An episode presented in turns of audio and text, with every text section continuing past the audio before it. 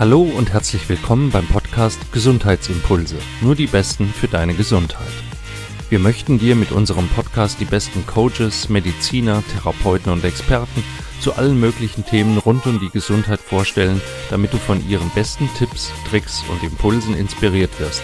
Für deine Fitness, dein Wohlbefinden und deine Gesundheit. Mein Name ist Martin Oechler, schön, dass du dabei bist. In der heutigen Folge spreche ich mit Bastian Neumann. Sie ist studierte Ernährungswissenschaftlerin und hat sich auf das Teilgebiet Ernährungspsychologie spezialisiert. Als Coach hilft sie ihren Klienten, die Erkenntnisse der Psychologie für ein gesundes Ernährungsverhalten zu nutzen. Sie hat selbst den erfolgreichen Podcast Ernährungspsychologie leicht gemacht. Außerdem ist sie Autorin und Speakerin. Fragen wir sie also. Hallo Bastian, herzlich willkommen im Gesundheitsimpulse Podcast. Hallo und vielen Dank für die Einladung. Sehr gerne. Schön, dass du da bist. Ich freue mich ja immer über interessante Gäste und ich finde, was du machst, ist auch äußerst interessant, weil du beschäftigst dich ja mit Ernährungspsychologie. Für diejenigen Zuhörer, die dich nicht kennen, ähm, würde ich dich bitten, stell dich doch mal kurz selbst vor mit dem, was du machst und was, wie unser Programm ja sagt, was so deine Hauptgesundheitsimpulse sind. Mhm, sehr gerne. Also mein Name ist, wie gesagt, Bastien. Ich bin studierte Ernährungswissenschaftlerin und habe mich inzwischen voll und ganz der Ernährungspsychologie verschrieben. Das heißt, bei mir geht es nicht wirklich mehr darum, was man isst. Also ich sage jetzt nicht unbedingt, das solltest du essen und das nicht, das ist gesund und das ist weniger gesund, sondern bei mir geht es viel mehr darum, was während des Essens quasi im Kopf passiert. Warum wir zum Beispiel bestimmte Sachen uns vornehmen, sie aber dann nicht schaffen, weshalb die Umsetzung nicht klappt was steckt da quasi hinter? Und dazu gehört so, gehören Sachen wie emotionales Essen, Belohnungsessen, ähm, Stressessen, aber auch Thema Achtsamkeit, Selbstliebe ist da definitiv relevant. Also so das Große und Ganze, weshalb wir quasi so essen, wie wir essen, was dahinter steckt und was das Ernährungsverhalten ausmacht. Das ist so das, was ich jetzt inzwischen mache. Das hat auch ein bisschen gedauert, bis ich da hingekommen bin. Das hat auch so seine eigene oder meine eigene Geschichte irgendwie. Da ähm, nimmst du jetzt die nächste Frage vorweg. Natürlich hätte es mich interessiert, wie bist du denn auf dieses Thema gestoßen? Ja, das ist soll ich mal ganz ausholen? Wie du möchtest. Okay. Ich erzähle mal ein bisschen. Ja, okay. Genau, also bei mir war es so, ich hatte schon sehr lange mit dem Thema Ernährung zu tun, eigentlich schon seit der Kindheit. Und zwar mit dem Hintergrund, dass ich eigentlich mich immer selbst für zu dick empfunden habe. Und zwar schon echt im frühen Kindesalter, was auch damit zusammenhing, dass ich Judo gemacht habe. Und im Judo kämpft man in Gewichtsklassen. Mhm. Das heißt, ich wurde von klein auf wirklich immer gewogen, zwei, dreimal die Woche, musste je nachdem, welches Turnier anstand, abnehmen, zunehmen, mein Gewicht halten. Und das war natürlich ein ziemlicher Druck, dass man irgendwie immer funktionieren musste. Ähm, ich habe mir das irgendwie sehr zu Herzen genommen. Also ich war da sehr ehrgeizig und wollte das immer schaffen und habe dann wirklich schon im Grundschulalter heimlich mal mein Schulbrot weggeschmissen. Das durften meine Eltern natürlich in dem Sinne nicht wissen, aber ich war da sehr streng mit mir. Wobei das und, ja schon, also auch für Kinder, wenn, wenn du schon so auf dein Gewicht fixierst, fixiert warst, dass du dann dein Schulbrot weggeschmissen hast, das würde mhm. man ja bei anderen kleinen Kindern oder jungen, jungen Menschen, ich weiß nicht, wie alt du da warst, schon als bedenklich einstufen, ne? Definitiv. Also für mich war es damals halt einfach voll normal, weil ich da so in meinem Kanal irgendwie drin war. Aber wenn ich jetzt mal rückblickend so schaue, also ich würde schätzen, ich war da so um die acht Jahre alt vielleicht. Okay. Ähm, wow. Wobei das aber schon früher ein Thema wurde. Also das war wirklich schon seitdem ich fünf, sechs Jahre alt war ein Thema. Ähm, ja, es ist rück, rückblickend sehr, sehr erschreckend. Damals war es aber für mich so sehr selbstverständlich, dass das ein Thema bei mir ist. Ja, und durchs Judo hatte man halt immer wieder diesen, diesen, diesen, war man in der Spirale drin, immer mit dem Gewicht auf, auf, auf, ab. Das heißt, man musste manchmal abnehmen, man musste manchmal zunehmen. Und dabei habe ich es nie wirklich lernen können, eine gesunde Beziehung zum Essen aufzubauen. Weil man hatte immer diesen extrinsischen Druck quasi sein Gewicht irgendwie zu machen. Und das ging dann so weiter, bis ich langsam in die Pubertät kam. Da wurde es noch langsam ein bisschen ernster mit dem Sport. Vorher, sag ich mal, war das so ambitionierter Kindersport, aber irgendwann ging es mehr so Richtung Leistungssport. Und da war das natürlich alles noch viel extremer. Also da haben fast alle irgendwie in dieser Szene sehr mit ihrem Gewicht ähm, gespielt, sag ich mal. Also teilweise auch mit Diuretika, ja. Abführmittel hantiert. Das habe ich zum zum Beispiel zum Glück nicht. Aber ich habe solche Sachen gemacht, wie zum Beispiel, wenn man das äh, am nächsten Tag einen Wettkampf hatte und auf die Waage musste und das Gewicht noch nicht gestimmt hat, sondern wirklich mit drei, vier Hosen, zwei, vier, fünf Pullis, Schal, Mütze, Handschuhen schlafen gegangen, damit man über Nachts nochmal ausschwitzt. Aha. Und es waren dann schon extreme Sachen, sag ich mal. Das heißt, bei mir war das immer ein Thema. Und dann, als ich 15 war, kurz bevor ich 16 wurde, habe ich mir dann mein Kreuzband gerissen. Das heißt, OP plus ein Jahr Sportpause. Ja. Und zum ersten Mal in meinem Leben hatte ich halt nicht so diesen Druck von außen. Ich wurde nicht mehr zwei, dreimal die Woche kontrolliert, wie viel ich wog und habe dann Ärger bekommen. Naja, Ärger ist ein bisschen übertrieben, aber so ein ernstes Wort, sag ich mal, äh, wenn das Gewicht nicht stimmte. Zum ersten Mal durfte ich essen, was ich wollte und ja, wie das so ist, Druck erzeugt Gegendruck, habe ich dann in diesem Jahr auch relativ schnell, relativ viel zugenommen, so um die zehn Kilo. Wow. Und das hat mich natürlich sehr beschäftigt, weil in meinen Augen war ich immer die sportliche Bastienne, die irgendwo auch ihre Identität darüber gefunden hatte. Also irgendwie in der Schule damals war das so, Bastienne, wer ist das Nummer acht, die die Judo macht? Ja, stimmt, klar. Also es war irgendwie so meine Identität und das ist dann verloren gegangen. Und ja, ich habe ziemlich gekämpft damit, habe wirklich alles probiert, sämtliche Diäten, habe mir einen Spaß über Ernährung durchgelesen. Das heißt, ich hatte sehr viel Know-how, aber habe es einfach nicht geschafft. Und dann nach einem Jahr konnte ich wieder anfangen Gleich beim ersten Training hat mein Knie wieder nachgegeben, ein Jahr nochmal, also nochmal das Ganze von vorne quasi, nochmal OP plus Das ist ja in dem Alter auch eine echte Katastrophe, ne? Das war in dem Alter ganz schlimm, ja. Ja. Und ja, dann im zweiten Jahr natürlich nochmal zugenommen und alle guten Dinge sind drei. Dementsprechend, das Knie hat noch ein drittes Mal nachgegeben. Insgesamt waren es dann so plus 25, 30 Kilo und ich war wirklich am Boden. Ja, wirklich, weil, ja, wie gesagt, ich war mal. diskret zu fragen, äh, wie schwer ja. du dann letztlich warst? Ich habe so an die 100 Kilo ge gekratzt quasi. Das ist ja schon. Also ich war noch nicht dreistellig, aber kurz drunter. Ja, okay, das ist schon eine Menge, ja. Mhm. Genau, und ähm, war natürlich totunglücklich, habe alles probiert, und habe dann irgendwann auch gesagt, komm, ich setze jetzt alles auf eine Karte, ich studiere jetzt auch Ernährungswissenschaften. Weil wenn man das studiert, wenn man sich damit täglich auseinandersetzt, dann muss es doch irgendwann Klick machen, habe ich mir gedacht. Also du wolltest Aber, aus der Not eine Tugend machen. Genau, genau. Und mhm. es hat mich auch wahnsinnig interessiert, dieses Thema, weil es irgendwo bei mir der Leidensdruck war. Ja. Aber auch während des Studiums musste ich dann relativ schnell feststellen, dass Wissen alleine nicht alles ist. Ich wusste genau, was plötzlich so biochemisch in meinem Körper abgeht, weshalb bestimmte Makronährstoffe so und so funktionieren und man sie dann besonders essen sollte, dann nicht. Also ich hatte das Know-how. Aber was bringt es, wenn man es nicht umsetzen kann? Und das war diese, dieses Problem, wo ich stand. Mhm. Und genau da habe ich mich dann für dieses Thema der Psychologie dahinter sensibilisieren können und einfach mal hinterfragt, wieso schaffe ich es denn nicht, das umzusetzen, was ich kann? Und das habe ich inzwischen erfahren dürfen, dass es bei ganz, ganz vielen Leuten das Problem ist. Da draußen laufen so viele Leute rum, die mit ihrem Gewicht zu kämpfen haben, aber wirklich vom Know-how her wirklich äh, mich in die Tasche stecken können mit meinem ernährungswissenschaftlichen Studium. Also die haben wirklich Wissen ohne Ende, aber es scheitert halt meist in der Umsetzung. Aber jetzt lass mich mal zwischenfragen. Ist denn ähm, das, das Abnehmthema schon das, was dich vorwiegend beschäftigt? Oder steckt in der Ernährungspsychologie auch, äh, stecken da auch Themen für ges besonders gesunde Ernährung oder besondere Ernährungsformen dahinter? Oder ist das Abnehmen schon dein zentrales Thema? Ich bin Abnehmen tatsächlich. heißt Gewichtskontrolle. Mhm, genau, also ich bin tatsächlich gestartet mit dem Hintergrund der Gewichtsabnahme, habe aber schnell für mich festgestellt, dass das eigentlich nicht so der einzige Anreiz für mich ist. Für mich ist der größere Anreiz und auch das, wo, wo ich das Gefühl habe, wo ich am meisten Leuten helfen kann, ist es wieder eine gesunde Beziehung zum Essen aufzubauen.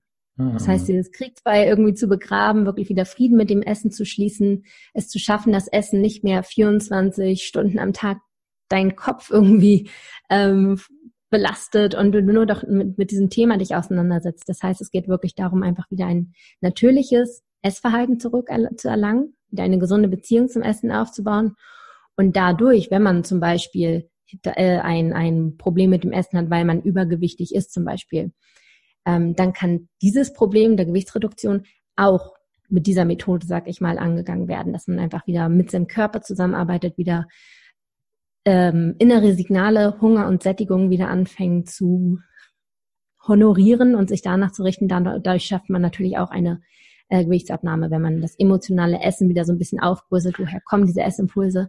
Aber um eine tatsächliche Ernährungsform geht es nicht. Es geht nicht darum, was man isst, sondern wie man isst bei mir. Okay. Jetzt ist ja Ernährung ein, ein Thema, wo man, was man von ganz verschiedenen Seiten betrachten kann. Einerseits müssen wir alle essen und es ist die natürlichste Sache der Welt. Äh, die zum, zum Leben dazugehört. Und äh, wer Probleme mit zum Beispiel dem Gewicht oder auch anderen Dingen hat, die auf die Ernährung zurückzuführen sind, auch manche Krankheiten äh, werden ja damit in Verbindung gebracht, jetzt mal unabhängig vom Gewicht, dann heißt es immer, du musst vernünftig essen. Vernunft ist aber irgendwie ja die Ratio, also das drüber nachdenken. Ne?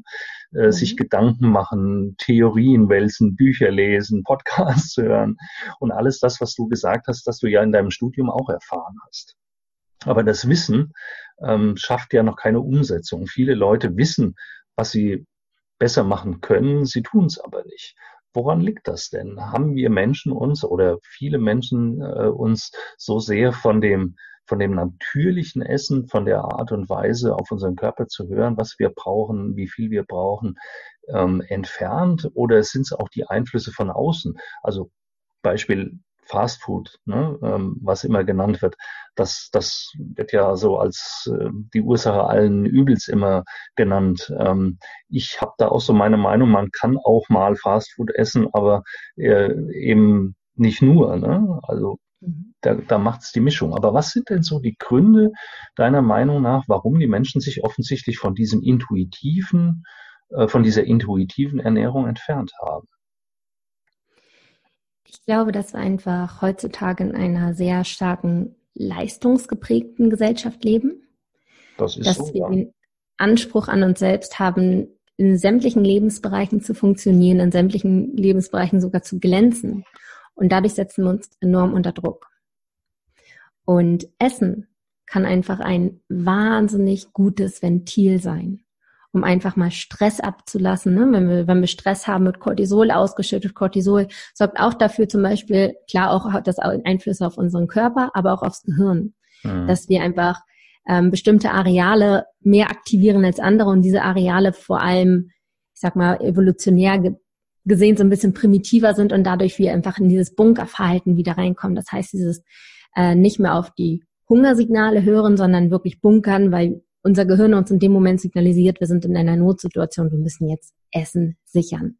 Das heißt also, diese äußeren Einflüsse, wie zum Beispiel Stress, wie Leistungsdruck, wie vielleicht auch bestimmte Emotionen, die wir vermehrt heutzutage vielleicht auch spüren, weil wir uns vielleicht auch so unter Druck setzen, die führen häufig dazu, dass das Essen einfach als eine Kompensationsstrategie häufig funktioniert. Also wir essen, ja, wir essen auch natürlich, weil wir es brauchen, aber häufig essen wir schon bevor der Hunger überhaupt einsetzt. Häufig mhm. essen wir einfach, weil es auch gut schmeckt. Ne? Die Komponente Fast Food, Süßigkeiten, äh, zuckerreiche Lebensmittel kommt natürlich dazu. Es schmeckt natürlich auch wahnsinnig gut, wodurch wir auch einfach teilweise gewollt sind, weiter zu essen, obwohl wir eigentlich schon satt sind, einfach weil dieser Geschmacks ähm, Hype irgendwie da ist. Ne? Wenn unsere Geschmacksknospen da einfach total wahnsinnig drauf reagieren, dann ist es natürlich auch noch eine Sache, die dazu spielt. Aber vor allem würde ich sagen, ist unter anderem dieses leistungsgeprägte Leben gerade mit schuld daran oder verantwortlich dafür, dass wir einfach das Essen benutzen heutzutage, um andere tiefer liegende Probleme damit zu kompensieren, anstatt diese Probleme wirklich aufzulösen, weil wir einfach mit so vielen Sachen gleichzeitig äh, konfrontiert werden, dass wir das manchmal gar nicht sortieren können. Und dann ist einfach der einfache Weg das Essen, um einfach andere Dinge dadurch zu vergessen. Glaubst du, das ist anerzogen oder ist auch dieses Verhalten, dass man Stress kompensiert durch Essen, ist das uns auch irgendwie angeboren? Also, dass Essen in gewisser Weise ja auch Glückshormone auslöst, das ist ja bei jedem von uns so. Das heißt, es ist durchaus etwas Angeborenes, dass Essen in uns etwas, äh, etwas Positives auslöst. Wie sehr man das jedoch benutzt, das ist, hat mit Sicherheit was mit der Erziehung zu tun, aber auch mit dem, wie man das selbst irgendwie erfährt im Laufe des Lebens. Also natürlich zum Beispiel Richtung Belohnungsessen. Sowas kann natürlich zum Beispiel in der Kindheit schon sehr getriggert werden, wenn die Eltern dir sagen, Mensch, wenn du das Zimmer aufräumst, dann bekommst du aber ein Lolli oder wenn du eine gute Note nach Hause bringst, dann gibt's das Eis. In dem Moment lernt dein Gehirn sofort, das Essen, das ist immer die Belohnung. Das heißt, wenn wir etwas Anstrengendes machen, dann gibt's danach das gute Essen, um uns zu belohnen. Also da spricht man auch vom belohnungsassoziierten Lernen. Und das ist etwas, was wir natürlich irgendwo anerzogen bekommen. Und wenn wir so groß werden, dann kann es natürlich sehr, sehr gut möglich sein, dass wir irgendwann, wenn wir erwachsen sind und eine Stresssituation haben und einen Tag haben, der wirklich uns richtig fordert, wir dann am Abend einfach auf dem Sofa sitzen mit der Tafel Schokolade oder, oder dem Pott Eis und uns damit belohnen, weil das haben wir ja früher immer so gelernt. Essen ist die Belohnung. Der, die Tafel Schokolade oder das Eis hat in dem Moment nichts mit Hunger zu tun. Das ist wirklich Ganz nur der Kopf, der sagt, ja, dass wir es brauchen. Aber Verbote ja genauso, hast du ja auch gesagt. Ne? War bei dir nicht anders, wenn man aus irgendwelchen Gründen lange Zeit etwas Verbotenes äh, oder Essen, Süßigkeiten, was auch immer verboten bekommt, dann haben die natürlich auch den Reiz des Verbotenen und davon dann eben doch zuzuschlagen, wenn das Verbot irgendwie wegfällt. Absolut. Da spricht man in der Psychologie von der sogenannten Reaktanztheorie. Reaktanz heißt im Prinzip nichts anderes, als dass wir besonders das haben wollen, was verboten ist. Also Verbote lösen uns immer zwei Gefühle aus. Entweder wir rationalisieren das Verbot, das heißt, wir nehmen es an und sagen, Mensch, okay, das ist schon in Ordnung, so wie es ist. Das ist meist der Fall, wenn wir wissen, wir können daran nichts verändern, so zum Beispiel ein Gesetz. Wenn wir sagen, es ist verboten äh, zu stehlen, so, dann wissen wir, okay, es ist ein Gesetz, da können wir jetzt nichts dran ändern. Manchmal würden wir es vielleicht gerne was stehlen, aber wir rationalisieren das, wir sagen, das ist okay und das ist ja irgendwie auch im Sinne der Gesellschaft. Mhm. Wenn es allerdings ein Verbot ist, wo wir sagen, da kann man dran ruckeln, Sowas wie zum Beispiel selbst auferlegte Verbote, wenn man sagt, Chips sind verboten. Das ist durchaus etwas, was man umgehen könnte, weil das ist ja nicht wirklich in den Stein gemeißelt, sondern das haben wir uns selbst auferlegt. Und dann mhm. reagieren wir mit Reaktanz. Das heißt, jetzt wollen wir die Chips erst recht. Mhm. Jetzt sind sie erst recht attraktiv für uns. Und das sieht man ja auch bei kleinen Kindern. Wenn man einem kleinen Kind irgendwie die liebste Puppe wegnimmt und sagt, nee, heute darfst du nicht damit spielen, dann will das Kind nur noch mit dieser Puppe spielen. Genau die Puppe dem Kind überlassen hätte, es gesagt, Mensch, nach drei Minuten ist es langweilig und so ist es. Aber das ist in der Erziehung dann ja schwierig, den Mittelweg zu finden zwischen Verbot und ähm, ja Anerziehen, zum Beispiel das Essen oder Süßigkeiten auch was mit Belohnungen zu tun haben. Beides findet man ja ganz häufig bei Eltern mit ihren Kindern. Ne? Entweder das ist verboten, damit äh, erhöht man nur den Reiz oder mhm. es wird halt dann auch als Belohnung gesehen. Ne? Also einerseits sind Süßigkeiten verboten, aber wenn du dein Zimmer aufräumst und die Hausaufgaben gemacht hast, dann darfst du dann eben doch mal naschen. Das stimmt, wobei Kinder eigentlich noch das am intuitivsten Gefühl haben von uns allen. Kinder sind dann noch sehr intuitiv und ähm, ich habe schon häufiger einige Leute im Coaching gehabt, die halt auch Kinder haben und auch gefragt haben, Mensch, wie kann ich denn damit umgehen? Und die meinten, Mensch, wenn ich denen jetzt irgendwas zu Süßes, Süßes gebe und sage, ihr könnt das so lange essen, bis ihr das nicht mehr wollt, die essen sich damit tot, meinten die. Und, und genau, ich habe, wir haben das dann tatsächlich mal so ausprobiert und einfach mal den Versuch gestartet. Und ein, zwei Wochen lief das auch so. Da haben die Kinder wirklich ganz, ganz viel Süßes gegessen. Ja. Aber irgendwann, so nach zwei, drei Wochen, wenn diese Reaktanz nachlässt, dieses Mensch, das Verbotene ist attraktiv, jetzt wollen wir das, dann fangen Kinder plötzlich an, das selbst zu spüren. Jetzt haben wir irgendwann auch genug Süßes und fragen dann tatsächlich auch mal irgendwann nach einer Scheibe Brot oder sogar so abwegig es klingt nach einem Apfel. Also tatsächlich, wenn man einfach die kognitive Kontrolle, dieses Kopfmäßige beim Essen so ein bisschen aus, also nicht ausblendet, aber das nicht als Priorität setzt, dass der Kopf das, Kopf das nicht lenkt, sondern man wirklich wieder mit dem Körper zusammenarbeitet und da auch wieder so ein Feeling für bekommt und dem Körper vertraut dann ist es Wahnsinn, was der Körper uns alles intuitiv sagen kann, was er braucht. Jetzt sind wir bei dem Thema Kinder und Erziehung gewesen. Siehst du generell einen Unterschied in so verschiedenen Altersstufen, was das Essverhalten angeht? Kinder, junge Erwachsene, ältere, ältere Menschen? Also generell, wenn man mal so den Schnitt nimmt, dann ist es so, dass diese intuitive, ähm, dieses intuitive Wissen, sag ich mal, oder Gefühl abnimmt im Laufe des Lebens währenddessen die äußeren Reize, die das Ernährungsverhalten beeinflussen, zunehmen. Äußere Reize meine ich sowas wie die Erziehung zum Beispiel, ne, wie ich gerade schon gesagt mhm. hatte, das Beispiel mit dem Eis. Ähm, sowas wie zum Beispiel auch gesellschaftliche Normen. Ähm, isst dein Teller auf, dann scheint morgen die Sonne, dann fängt man an, plötzlich einen Teller aufzuessen, nicht weil man hungrig ist, sondern weil quasi einem vorgesagt wird, so soll man das essen. Auch ein äußerlicher Reiz. Oder so die Norm von Jungs und Mädchen. Das fängt ja auch schon im Kindesalter irgendwie an. Ich meine, es ist irgendwo bei uns allen im Kopf, die Frauen, die essen den leichten Salat mit der Putenbrust dazu und die Männer, die essen die Schweinehaxe.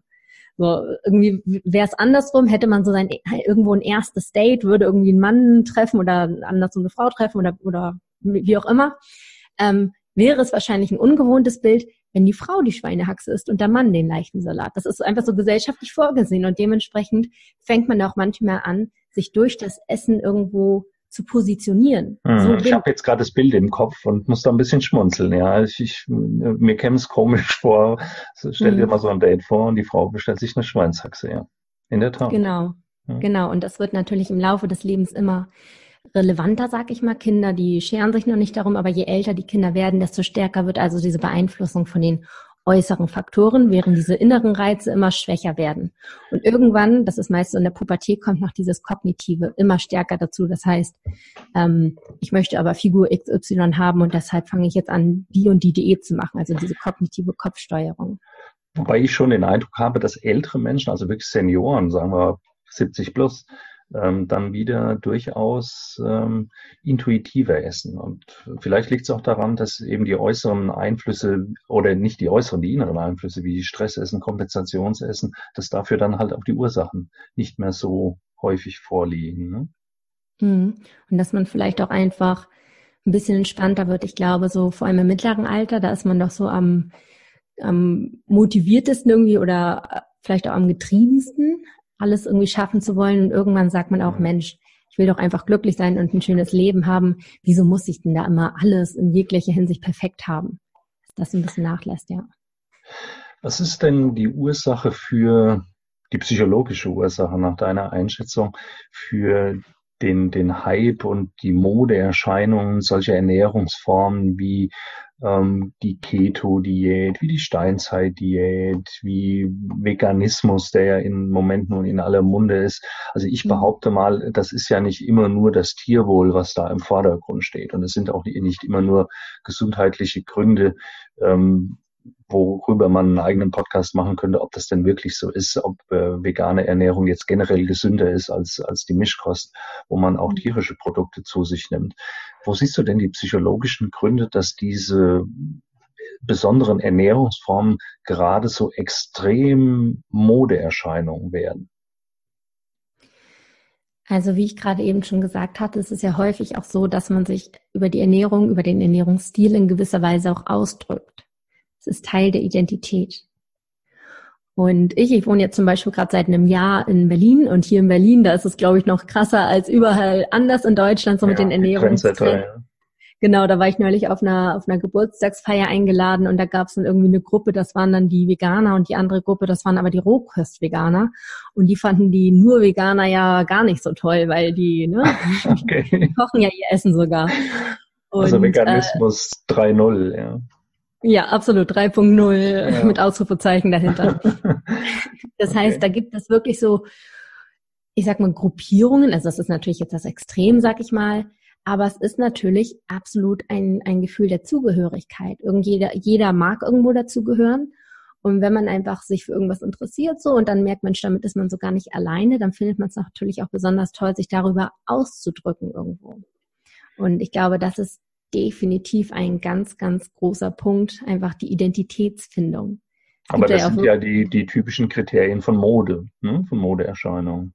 Mhm, mhm. Also ich würde jetzt, um Gottes Willen will ich nicht sagen, dass jeder Veganer ein Modeveganer ist. Das glaube ich nicht. Ich glaube, da gibt es ziemlich viele Köpfe dahinter, die sich wirklich darüber Gedanken machen und dann aufgrund ihrer eigenen Entscheidungen, der eigenen Wahrnehmung, wie sie das haben möchten, ähm, und Gründe, wie sie die Welt in ein paar Jahren sehen wollen, sich dafür entscheiden. Und das finde ich toll, dass es da Leute gibt, die sich darüber, darüber Gedanken machen. Ja. Aber es gibt natürlich auch viele Leute, die einfach dann wirklich tatsächlich der Mode hinterherlaufen, weil es gerade einfach Mode ist. Also es gibt's immer, ja, das wird es immer geben. Meine, meine Frage zielte ja auch wirklich auf das Massenphänomen, weil es, mhm. es ist ein, ein deutlicher Trend. Massenphänomen ist vielleicht übertrieben, aber es ist ein deutlicher mhm. Trend der da hingeht. Ne? Man sieht es ja auch, egal wo man hingeht, ob in Restaurants, in, im Supermarkt gibt's äh, vegane Produkte. Die Industrie wirbt damit und das ist immer ein untrügliches Zeichen dafür, dass dort eine Modeerscheinung herrscht, sonst würde die Industrie nicht auf den Zug dann auch draufspringen. Absolut, wenn man in die Supermärkte schaut, also alle Leute, die unter Zöliakie leiden, die freuen sich einen Keks, dass es gerade so in ist, glutenfrei sich zu ernähren ja. zum Beispiel. Also äh, ja, es ist auf jeden Fall, also Gluten ist im Prinzip ein Eiweiß. Gut, einige sagen wirklich, dass sie sich ohne besser fühlen, wie auch immer, aber viele springen auch einfach rauf, weil sie einfach denken, Gluten sei jetzt irgendwas Giftiges, was ja. natürlich wirklich stimmt. Ähm, genau, also insofern, es ist natürlich auch eine Modeerscheinung, definitiv. Also jetzt halten wir mal fest, dass dein Anliegen ist, sich eigentlich wieder mehr auf dieses intuitive Essen ähm, einzulassen und gar nicht mal sich so sehr von den äußeren Einflüssen leiten zu lassen ohne äh, dass ich dich jetzt überreden möchte, die, die Geheimnisse deines Coachings preiszugeben. Aber was sind denn so die, die wichtigsten Tipps und Tricks? Wie macht man das denn? Wie setzt man das denn um? Ja, das ist eine große Frage. das mhm. ist natürlich etwas, was ich im Coaching äh, nach und nach erarbeite. Da muss man natürlich immer gucken, wo die Ausgangssituation desjenigen ist. Bei vielen fangen wir wirklich damit an, wirklich überhaupt erstmal zu identifizieren, was sind die Auslösereize? Mhm. Wann greife ich im Alltag eigentlich zum Essen? Und zwar kann man die dann. Kategorisieren? Kann man die so ein bisschen einteilen? Die Gibt's kann man so ein bisschen kategorisieren. Mhm, da gibt es so Muster schon. Also hatte ich gerade eben schon ein bisschen angesprochen. Also emotionales Essen, wobei ich das immer noch so ein bisschen unterteile, weil das einfach so ein super großer Begriff ist. Das unterteile ich nochmal in zum Beispiel Stressessen. Das ist ein großes Ding. Ähm, Essen aus Langeweile ist ein großes Ding. Ähm, dass man da einfach so ein bisschen schaut, was steckt da eigentlich hinter? Und wenn man einfach diesen Essimpuls gerade spürt oder äh, Belohnungsessen kommt noch dazu, ne? Also so gibt es so mehrere Auslösereize wenn man diesen Essimpuls spürt und gerade merkt, ich bin eigentlich gar nicht hungrig, aber irgendwas in meinem Körper will gerade unbedingt, dass ich esse, dass man sich dann so ein bisschen hinterfragt, warum jetzt gerade in dieser Situation? Und dann wirklich immer sich selbst noch die Frage stellen, die finde ich sehr hilfreich, oder die Aussage, wenn Hunger nicht das Problem ist, dann ist Essen auch nicht die Lösung. Das mhm. heißt, man muss schauen, was ist denn das eigentliche Problem? Hunger ist es gerade nicht. Das heißt, Essen kann gerade nicht die Antwort sein. Es ist nicht die Lösung. Es ist, kann eine Kompensationsstrategie sein, keine, keine Frage. Aber es ist nicht die Lösung. Und was könnte die Lösung sein? Ist es gerade, bin ich auf der Arbeit und habe hier wirklich irgendwie Stress, was zu tun? Da muss man teilweise wirklich an der ähm, Stressregulierung arbeiten. Das heißt also viel, häufig ähm, arbeiten wir auch jetzt gar nicht unbedingt nur am Ernährungsverhalten, sondern das ist ja quasi nur das Resultat, das Symptom von etwas tiefer liegenden. Ja. Und wir arbeiten dann viel an dem tiefer liegenden. Auch das kann bei einigen auch sein, dass sie sich einfach unerfüllt fühlen in dem Leben, dass sie die ganze Zeit ein Leben leben, das sie gar nicht haben wollen, dass wir da wirklich so ein bisschen Richtung Life-Coaching sogar gehen, dass wir, also es ist und gar nicht sehr, mehr über das eigentliche Thema Essen reden, sondern Genau, weil das Essen ist ja wirklich in dem Sinne nur das Symptom dessen, ja. dass man da irgendwo sich unglücklich fühlt und nicht, äh, nicht erfüllt fühlt, dass man irgendwo das Essen braucht, um sich, um etwas zu vergessen, um sich wieder ruhiger zu fühlen. Also das ist im Prinzip ja nur das Mittel zum Zweck. Glaubst du, dass es Menschen gibt, die gar nicht merken, dass sie essen? Denn also ich bin ja von Beruf Arzt und habe täglich mit Patienten zu tun und auch da ist das Thema Übergewicht ja bei vielen Erkrankungen auch ein Thema, was man ansprechen muss. Und da kommt ja dann ganz oft, Herr Doktor, ich esse den ganzen Tag nichts und trotzdem mhm. habe ich das Gewicht, was natürlich nicht funktionieren kann. Selbstverständlich kommen irgendwo die Energieträger her und wenn jemand mehr Kalorien zu sich nimmt, als er wieder verbraucht, dann wird er halt dick und wenn er dick ist, dann ist seine Energiebilanz nun mal so, wie sie ist. Äh, ist das nur ein vorgeschobenes Argument oder merken diese Menschen das wirklich nicht? In dem Zusammenhang spricht man von dem Underreporting, was bei Übergewichtigen teilweise sehr verbreitet tatsächlich ist. Und da ist es so, dass die Leute das tatsächlich nicht wahrnehmen. Also das hat man häufig in Studien, wenn man da mal so ein ähm, Ernährungstagebuch rückwirkend schreibt. Also wenn ich dich jetzt einfach frage, was hast du die letzten 24 Stunden gegessen, die Leute betreiben Underreporting, das heißt, sie zählen viel weniger auf, als sie tatsächlich gegessen haben, aber um Gottes Willen nicht, weil sie lügen wollen oder sich besser darstellen wollen, sondern weil sie es wirklich nicht wahrnehmen. Und da sind wir beim Thema Achtsamkeit. Ja. Das ist natürlich ein, auch ein Thema, was ich runter und, und hochgebe in meinem Coaching. Also es ist ein ganz, ganz großes Ding. Denn wir essen im Alltag so viel nebenher stehen an der Bushaltestelle, sehen, okay, unser Bus kommt erst in einer Viertelstunde, dann gehen wir nochmal schnell zum Bäcker und schieben uns noch ein Brötchen rein. Das merken wir aber nicht wirklich, weil das ist in dem Sinne ja kein Essen, sondern das ist ein Zeitvertreib. In dem Moment ist es eigentlich Essen aus Langeweile. Ja. Oder wenn wir irgendwo am Lernen sind für eine Klausur zum Beispiel, haben wir einfach unglaublichen Stress teilweise. Also stellen wir uns nebenbei eine Schokolade hin die Schokolade, die essen wir nicht, weil wir hungrig sind. Das heißt, das hat in dem Augenblick nicht wirklich was mit dem körperlichen Hunger zu tun, sondern mit dem Kopfhunger, weil es in dem Moment zum Beispiel Stressessen ist. Und deswegen sind wir auch nicht fokussiert auf unseren Körper und wie sich das anfühlt. Wir nehmen das nicht wirklich wahr, diese Schokolade. Und da kann zum Beispiel die Übung helfen, wenn man merkt, okay, ich bin so ein Nebenbeiesser, dass man einfach sich am Abend, bevor man schlafen geht, sich mal visuell einfach so ein Tablett vorstellt mit all den Dingen, die man das, über den Tag gegessen hat. Und okay. wenn man das hinbekommt, dann weiß man, okay, ich habe die Sachen achtsam gegessen. Ich habe wirklich die bewusst gegessen. Und das kann man auch echt trainieren. Also Achtsamkeit kann man definitiv trainieren. Und das schafft man einfach, indem man wirklich das Essen als alleinige Aktivität wahrnimmt. Das heißt, keine, kein Zeitung lesen nebenbei, kein Handy tippen nebenbei, im Idealfall noch nicht mal Musik oder Fernseher, sondern wirklich Essen als alleinige Aktivität. Und bewusst.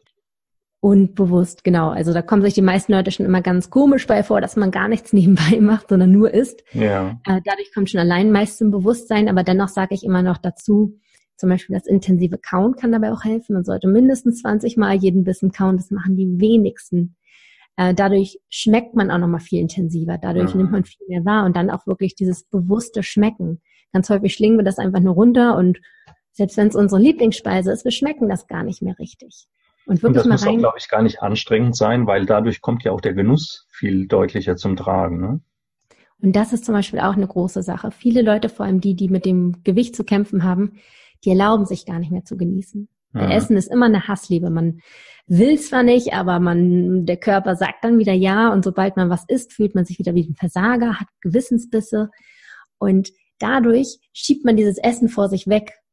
Das, man, man lässt es nicht richtig an sich ran, wodurch es niemals richtig bewusst wahrgenommen wird. Mhm. Und das ist auch zum Beispiel ein Ding, wodurch Underreporting zustande kommt weil man immer dieses heimliche Essen macht, auch teilweise heimlich vor sich selbst. Man will es nicht wahrhaben. Man ignoriert es so lange, bis es quasi nicht mehr im Gedächtnis existent ist. Und deswegen ist sowas wie Genuss, bewusstes Essen, sich das Essen erlauben und wirklich zelebrieren etwas ganz, ganz, ganz Wichtiges. Und das klingt am Anfang immer so widersprüchlich, weil dann denken die Leute, Mensch, aber wenn ich jetzt noch anfange, mein Essen zu genießen, dann höre ich ja gar nicht mehr auf. Aber das Gegenteil ist der Fall. Wenn ja. man dann so befriedigt ist, dass man einfach teilweise nach drei, zwei, drei Stücken Schokolade sagt, das war jetzt richtig gut, das hat mir gereicht. Ich glaube, es gibt Studien dazu. Ich kann die jetzt nicht zitieren, aber ich habe das mal gelesen.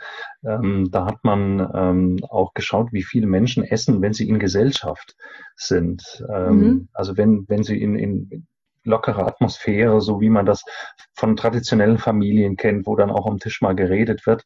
Da könnte man ja auch annehmen, dass man da abgelenkt ist und eigentlich zu viel ist. Aber das Gegenteil ist der Fall. Ne? Die Leute nehmen dann ähm, diese Gesamtsituation als eine genussvolle Situation wahr und äh, stopfen nicht so in sich rein. Das ist ja zum Beispiel auch bei, ich sag mal, bei Franzosen weiß ich zum ja, Beispiel, weil ich mal in, in, nach Frankreich einen Austausch mal früher in der Schule gemacht habe. Die sitzen ja abends teilweise zwei, drei Stunden mit drei, vier Gängen am Tisch. Dort ist aber das Übergewichtsproblem ein viel kleineres als hier. Ja, weil die einfach so genussvoll essen. Da wird das Essen noch zelebriert und nicht mhm. irgendwie vor der Glotze mal schnell irgendwie was warm gemacht und schnell gegessen, sondern da ist es wirklich noch etwas ganz Großes und da ist man noch viel mehr im Einklang mit sich selbst und ja, hört dann tatsächlich auf zu essen, wenn man genug hat. Und vielleicht ist da das Fast Food-Problem auch beheimatet, dass man das ja nicht großartig zubereiten muss, dass man irgendwas in die Hand bekommt, was man so in sich reinschiebt und es gar nicht so genießen kann. Wenn man Essen selber zubereitet hat, eingekauft hat, hat die Rohmaterialien mal in der Hand gehabt, hat damit gearbeitet, äh, dann weiß man es mehr wertzuschätzen, dann geht man automatisch achtsamer damit um. Vielleicht liegt da auch ein Geheimnis einfach der, der frischen Zubereitung und der Meidung von Fastfood-Produkten. Absolut, Wertschätzung ist ein ganz, ganz großes Ding da. Und ja, wenn man es mal überall an jede Ecke bekommt irgendwie und auch überall ein bisschen gleich schmeckt, dann ist das halt so, ja, es erfüllt den Zweck, dass der Magen nicht mehr knurrt und nicht mehr nervt so, aber viel mehr steckt da nicht dahinter. Also durchaus mal darüber nachdenken, wie man isst und was man isst, aber vor allen Dingen auch das, wie man isst. Ne? Es kommt gar nicht so sehr auf die Produkte an. Und wie ich weiß, hast du da ja auch ein Buch darüber geschrieben. Da habe ich auch ein Buch darüber geschrieben, genau, ja, mit dem das, Titel. Und das heißt wie? Mit dem Titel Erst denken, dann essen. Erst denken, dann essen, Bastian Neumann, sei euch allen empfohlen. Da erfahrt ihr sicherlich noch viel, viel mehr über dieses Thema. Ähm, ich glaube, über das, äh, über die Frage, ob es noch andere Dinge außer die Nahrungsaufnahme selbst gibt, die über, über den, den gesundheitlichen Aspekt von Ernährung entscheiden, haben wir jetzt schon gesprochen. Das ist natürlich viel, viel Kopfsache, äh, hat was mit innere Einstellung, mit ähm, ja auch Gewohnheiten zu tun, die wir, die wir uns über lange Zeit selber beibringen, die wir von unseren Eltern und von unserem Umfeld äh, beigebracht bekommen. Siehst du denn für die Gesundheit noch andere wichtige Felder außer das Thema innere Einstellung, Mindset und Ernährung? Was spielt für dich denn außerdem noch eine große Rolle? Natürlich, also Gesundheit ist natürlich ein ganz, ganz, ganz großes Feld, wo zum Beispiel auch Bewegung enorm viel reinspielt, wo ich übrigens äh, ein ähnliches Problem sehe, dass viele Leute einfach so sich selbst unter Druck setzen. Ich muss doch jetzt dreimal die Woche laufen gehen, weil das wird auch hier und da empfohlen. Und dass man sich dann auch so sehr unter Druck setzt und das auch wieder Druck erzeugt Gegendruck. Mhm. Ähm, also da gibt es ja auch tatsächlich so Ansätze, dass man wieder intuitiver sich bewegt, weil irgendwann sagt der Körper einem, ich brauche jetzt mal wieder Bewegung. Also dass man da auch nicht mehr diesen Druck so spürt. Also auf jeden Fall Bewegung ist ein großes Ding. Schlaf finde ich ist auch ein ganz, ganz großes ja. Ding, wo ich wahrscheinlich selbst auch noch etwas lernen könnte. Ähm, das gehört auf jeden Fall noch sehr da rein. Ich finde aber auch die psychische Gesundheit enorm wichtig. Und ich glaube, die wird heutzutage auch immer wichtiger. Also ich glaube, es gibt da ja ganz viele Statistiken, dass die Depressionsrate zum Beispiel enorm steigt.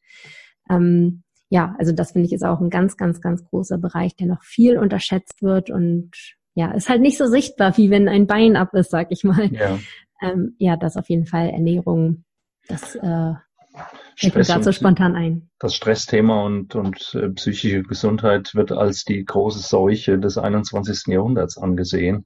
Mhm. Ähm, auch die WHO WHO, die Weltgesundheitsorganisation, hat schon mal gesagt, Stress ist der ähm, Krankheitsfaktor Nummer eins in der modernen Zeit. Ne?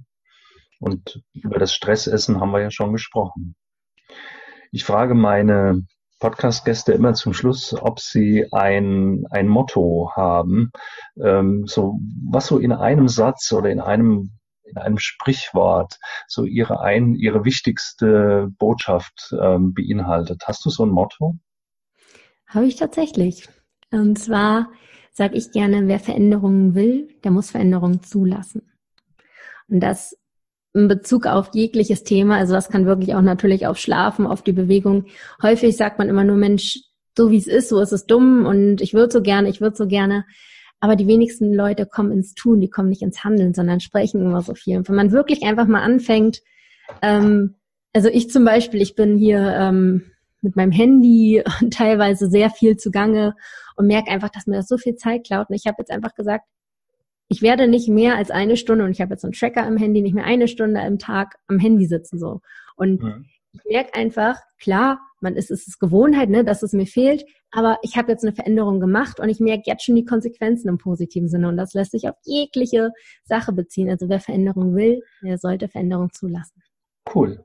Vielen Dank dafür, Bastian. Es war ein sehr interessantes Gespräch. Ich hoffe, dass für alle Zuhörer da was bei rumgekommen ist, dass sie mal über ihr Essverhalten nachdenken. Wenn sie ein Problem mit haben, wenn sie keins damit haben, geht es nicht darum, jetzt äh, alles zu verändern. Man kann auch viele Dinge beibehalten, die sich als gut herausgestellt haben.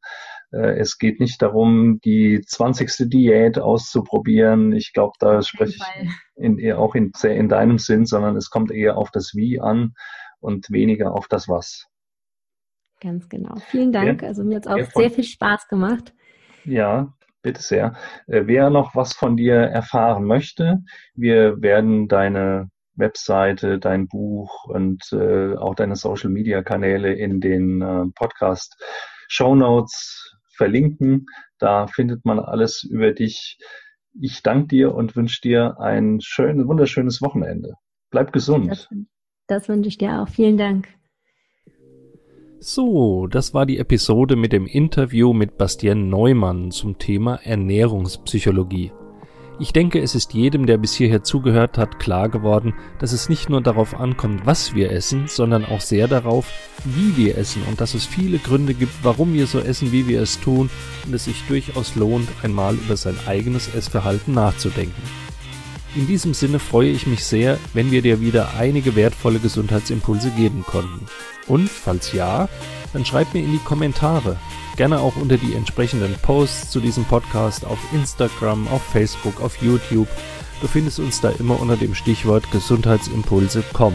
Und natürlich freue ich mich wie immer über eine 5-Sterne-Bewertung und eine gute Rezension auf iTunes, denn die brauchen wir, um den Podcast weit zu verbreiten, damit noch ganz, ganz viele von den Gesundheitsimpulsen profitieren können.